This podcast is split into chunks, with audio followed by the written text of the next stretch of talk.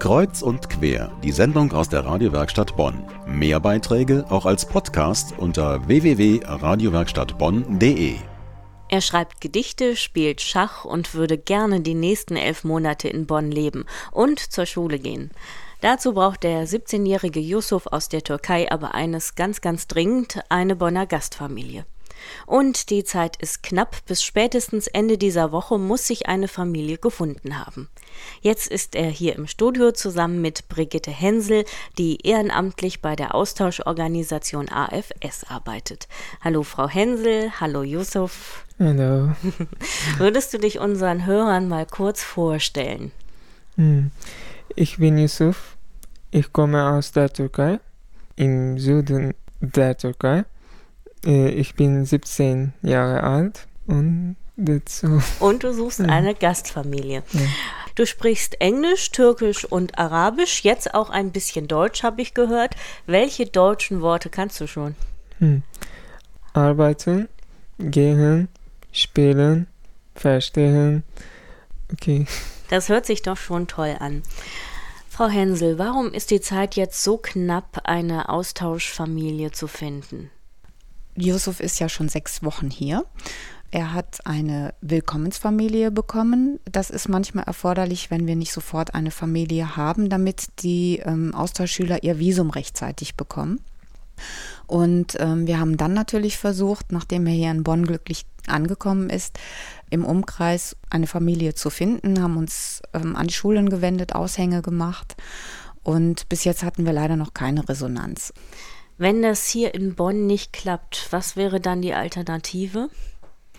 Dann müsste man zurückgehen über die Austauschorganisation und äh, in einem größeren Umkreis suchen. Es wäre allerdings schade für Yusuf, weil er hier die ersten Kontakte geknüpft hat. Er fühlt sich in der Schule wohl. Er ist in einem Fußballverein jetzt und ähm, es wäre einfach schön, wenn er hier bleiben könnte, wo er auch schon seine Freunde gefunden hat. Über den Fußballverein und über die anderen Austauschschüler hat sich schon einiges ergeben an Kontakten. Woran liegt das, dass das so schwierig ist, ihn zu vermitteln? Er spricht verschiedene Sprachen, er spielt Schach, er liest gerne, zu Hause war er nicht Klassenbester, aber Klassenführer quasi. Sie haben da eine Theorie, woran das liegt?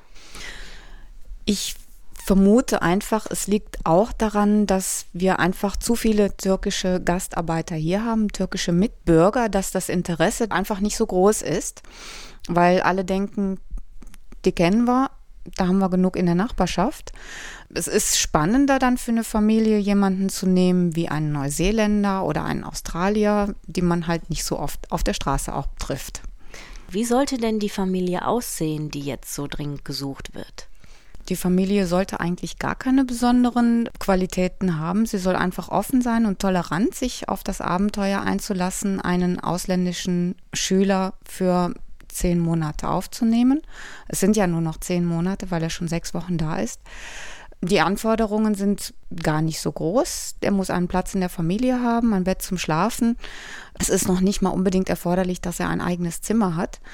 Es kann ein älteres Ehepaar sein, es kann eine Familie mit Kindern sein, es können alleinerziehende Personen sein oder einzelstehende Personen. Also da gibt es überhaupt keine Vorgaben.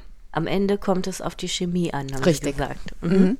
Wie sieht es denn finanziell aus? Sie sind ja eine allgemeinnützige Organisation, Sie machen keinen Gewinn mit diesen Austauschen. Wie sieht es für die Familien aus? Die Familien bekommen kein Geld. Die nehmen also den Austauschschüler einfach auf als Familienmitglied. Er hat allerdings auch die Rechte und Pflichten eines Familienmitglieds. Das heißt also, ähm, wenn die eigenen Kinder zu Hause im Hause mit anpacken müssen, muss der Gastschüler das genauso leisten. Es ist gesorgt für eine Krankenversicherung, es ist gesorgt für eine Haftpflichtversicherung. Ähm, die Schüler bekommen das Schülerticket und einen Sprachkurs bezahlt und werden von ihren Eltern zu Hause mit Taschengeld ausgestattet. Mit diesem Taschengeld müssen die für ihren persönlichen Bedarf sorgen auch die Kleidung kaufen, die sie für hier vielleicht benötigen. Und Betreuung gibt es auch. Richtig, es gibt auch eine Betreuung. Und zwar ähm, bekommen die Gastfamilien einen Gastfamilienbetreuer zur Seite gestellt, der immer Ansprechpartner sein sollte, wenn irgendwelche Probleme da sind, der sich natürlich auch freut, wenn sie irgendwas Positives zu berichten haben. Und der Gastschüler bekommt einen Gastschülerbetreuer zur Seite gestellt. Das sind ähm, Schüler, die selber im Ausland gewesen sind und jetzt zurückgekehrt sind, also diese Erfahrung schon gemacht haben, im Ausland gewesen zu sein und die sich dann einfach kümmern und den Kontakt auch halten zu den Gastschülern. Vielen Dank, Yusuf. Vielen Dank, Frau Hensel, dass Sie heute bei uns waren. Unser Thema war Gastfamilie in Bonn, ganz dringend gesucht. Alle Informationen finden Sie dazu im Netz, nämlich auf unserer Seite radiowerkstattbonn.de.